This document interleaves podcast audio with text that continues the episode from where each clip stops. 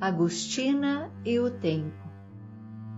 Talvez se se permitisse para a própria felicidade, Agostina não teria vivido este enredo.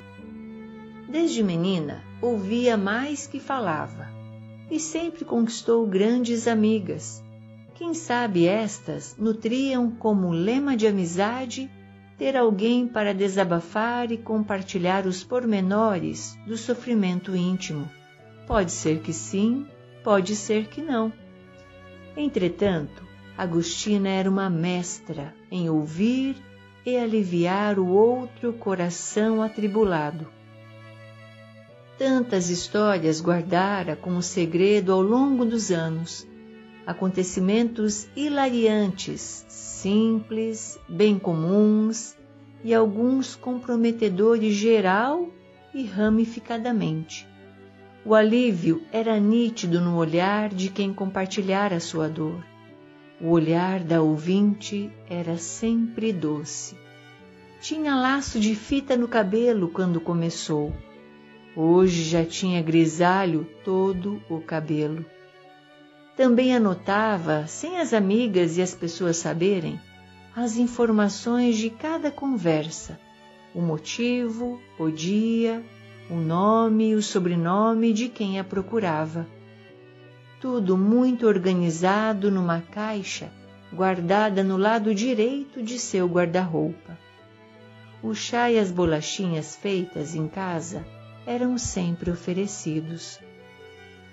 Agostina, depois de muitos anos trabalhando em cargo administrativo, havia se aposentado e estava com mais tempo para ouvir. Certa tarde, ainda fresca e quase chegada a primavera, ela olhava pela janela da sala, se certificando de que ninguém viria procurá-la. Olhou para o guarda-roupa, mas não ameaçou nenhum movimento em sua direção. Olhou-se no espelho e viu sua imagem à distância. Sentiu como se olhasse para uma estranha seus olhos se encheram de lágrima, que logo escorreu pela face clara. Agostina ficara imóvel um tempo irreal ou imensurável, talvez incomparável com a vida do plano terreno. Sinceramente, não soube calcular o tempo em frente ao espelho. Sua face não mais estava úmida procurou a cadeira em frente à escrivaninha. Precisava sentar-se e retornar ao seu eu. Ainda se viu pelo espelho em outro ângulo. Os olhos se encheram da lágrima da dor por sua anulação, porém sem opção de reconstruir o passado. E se olhava à distância pelo espelho um sono profundo a inebriou. Ela conseguiu passar da cadeira para a cama ligeiramente. Deitou-se de lado. Uma das mãos descansou à altura do coração e a outra embaixo do travesseiro. A respiração estava suave, mas muito definida para a dimensão dos sonhos. E Agostina foi caminhou com a leveza que promoveu às inúmeras almas que a procuraram. Sentiu as flores amarelas entre os dedos e levitava tão naturalmente. O sopro suave visitava sua face. Não sentia nem frio nem calor, estava em paz e sorrindo. De repente viu-se de frente a uma também senhora sentada.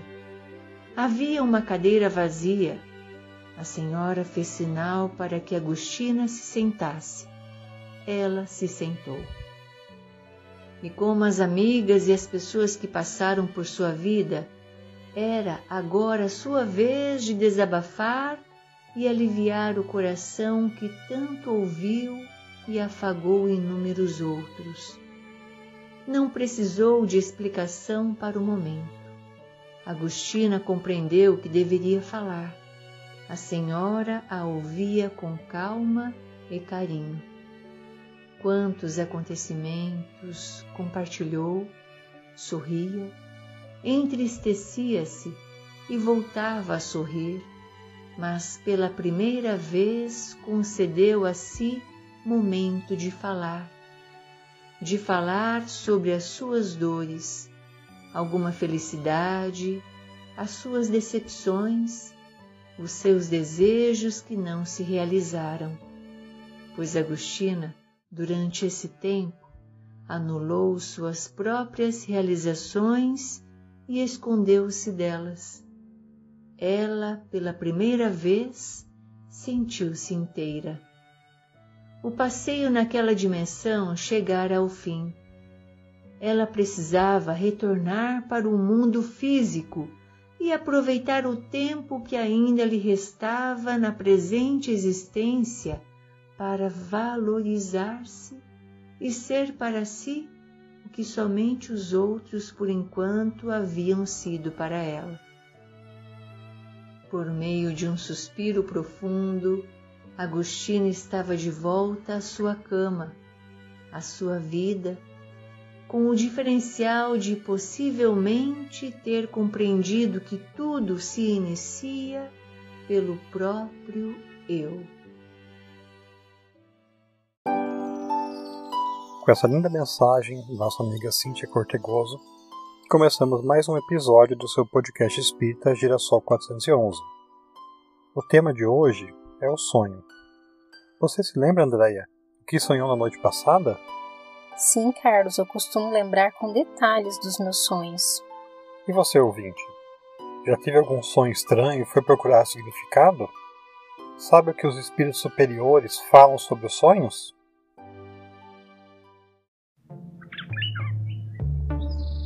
Girassol 411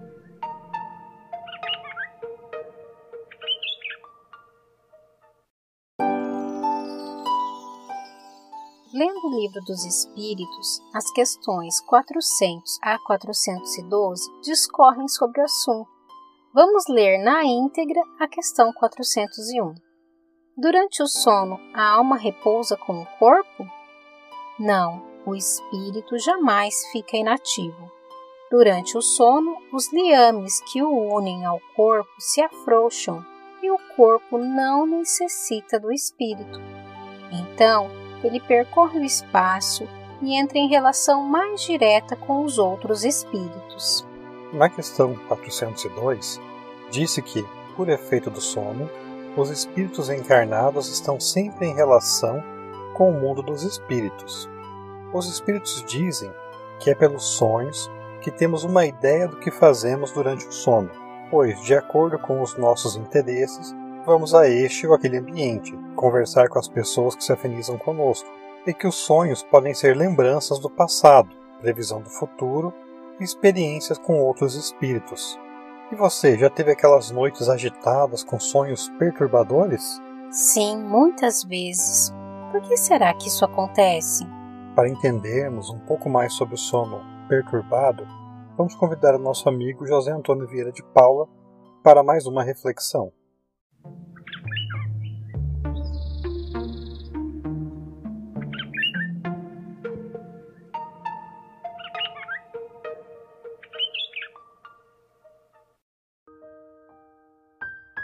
Olá, amigos.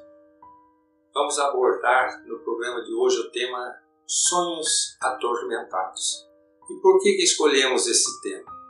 Porque toda vez que nós participarmos de problemáticas dessa natureza no nosso lar, o que não é incomum, os sonos atormentados, aquelas noites de sonos difíceis, que acordamos muitas vezes mais cansados, e não é só no adulto, muitas vezes na criança, a criança que tem um sono complexo, atribulado, que causa muito transtorno nos lares, sempre devemos afastar as causas fisiológicas, patofisiológicas, as causas orgânicas, é, hormonais, neurológicas. Mas cabe ao Espiritismo muitas informações que nos oferece que possam nos ajudar no raciocínio a respeito desse tema. uma das informações que a doutrina dos espíritos nos oferece é a que concerne quanto ao afrouxamento da ligação do espírito com o corpo físico no período do sono. O que, significa isso? Significa que durante o momento do sono, os laços que unem o espírito ao corpo eles se relaxam, que permite ao espírito deixar o corpo físico. Isso é muito individual, porque a cada um conforme o estágio seu de evolução, conforme o seu estágio mental, emocional, psicológico. Não precisa ser evoluído para deixar o corpo físico durante o período do sono. Ao contrário, muitos espíritos inferiores encarnados, durante os sonos, deixam o corpo físico e vão para regiões abismais, onde vão se locupletar com entidades piores que eles para voltarem alimentados de desejos insanos para a vida física. O sono é o momento em que é permitida ao espírito a convivência com o mundo espiritual ou uma evocação. O indivíduo que carrega em sua mente muitas dúvidas ou pensamentos muito persistentes, ele leva para esse período esses pensamentos e quando está no mundo espiritual, nesse relaxamento dessa ligação do espírito com o corpo, ele se vai se encontrar com entidades ligadas a esses processos mentais que ele carrega, que possam ser, podem ser, perdão, entidades responsáveis por suas perturbações ou entidades amorosas que vêm orientá-lo o que fazer nessas horas e tudo se transforma em sonhos. Sonhos que nós muitas vezes não lembramos ou que nos perturbam à noite ou que nos confortam à noite, mas nós aqui estamos abordando a questão de sonhos atormentados. Então o Espiritismo ele nos apresenta essa questão e nos ajuda. Uma das causas de sonhos atormentados é a influência espiritual inferior. Muitos espíritos que acompanham nossos passos, que não gostam de nós por questões de vidas pretéritas, são inimigos nossos do passado ou foram vítimas nossas e nos odeiam, nos perseguem, desejam vingança, muitas vezes ficam esperando aquele momento do sono em que nós estamos mais libertos do corpo para nos atacar, para nos agredir, o que transforma nosso sono, que deveria ser reconfortador, reparador, num sono atribulado.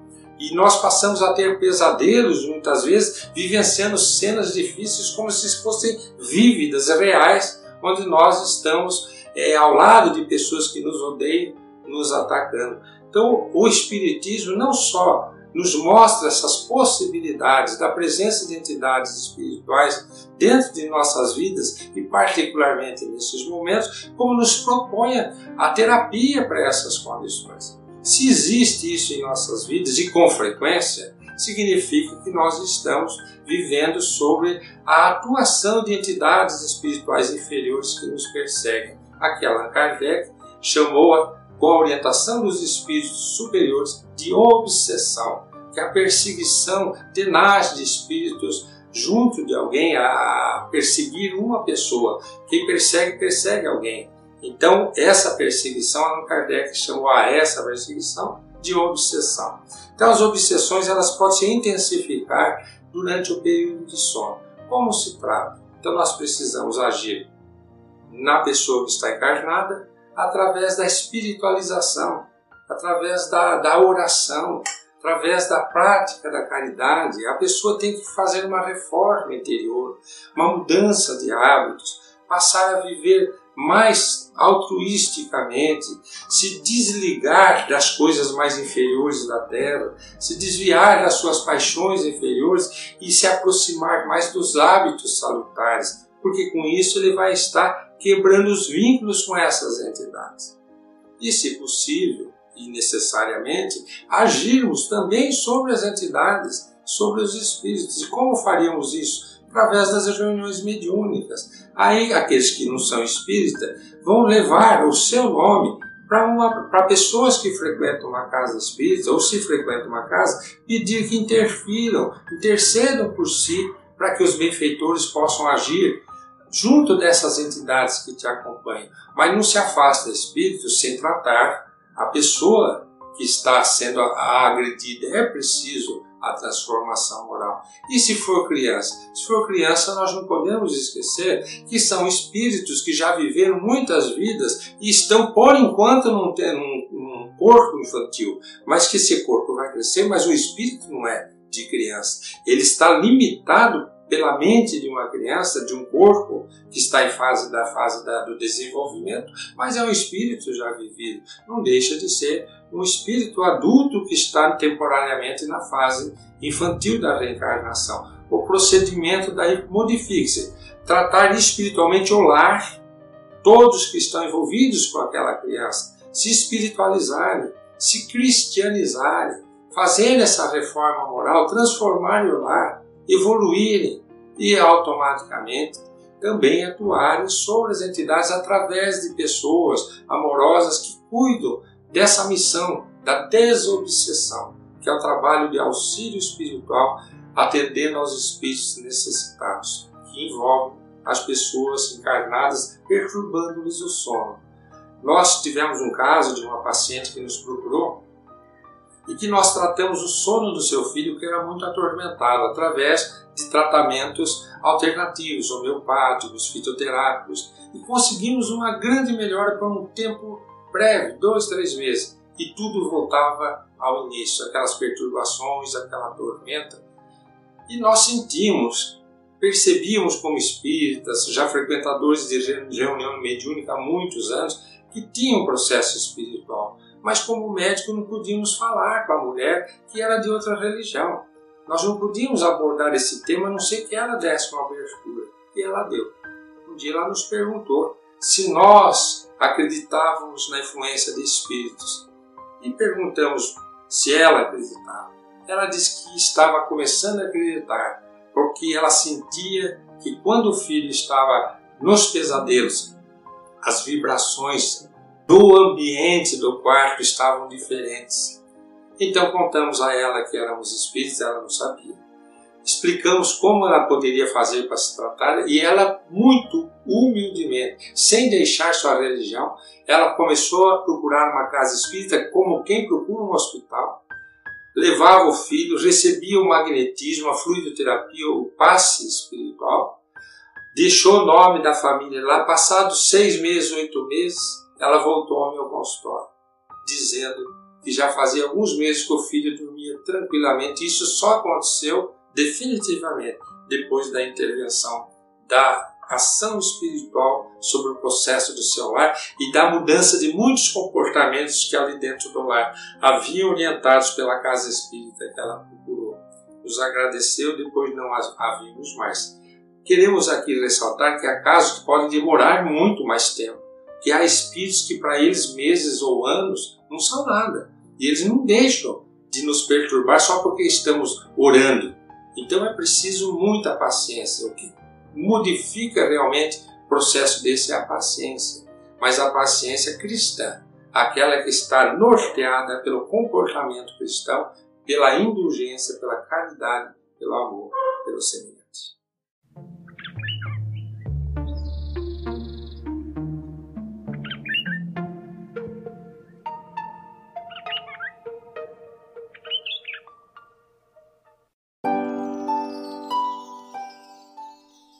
Obrigada, José Antônio, pela história tão esclarecedora. Entendemos que, se estamos buscando a elevação, podemos nos instruir, conversar, aprender e trabalhar no bem durante o sono. No entanto, se nós estamos ainda presos à inferioridade, vamos a lugares de perturbação com outros seres unidos em busca de prazeres e vícios materiais e até morais. Em alguns livros, como Os Bastidores da Obsessão, há relatos de espíritos que estavam ali através do desdobramento pelo sono. Então, no sono, buscaram essas zonas umbelinas por conta própria. Por isso é importante sempre estarmos equilibrados antes de dormir. E quem nunca procurou saber o significado de um sonho? Eis a resposta da questão 404 do Livro dos Espíritos. Os sonhos não são verdadeiros como entendem os leitores de sorte. Pelo que é absurdo admitir que sonhar com uma coisa seja outra.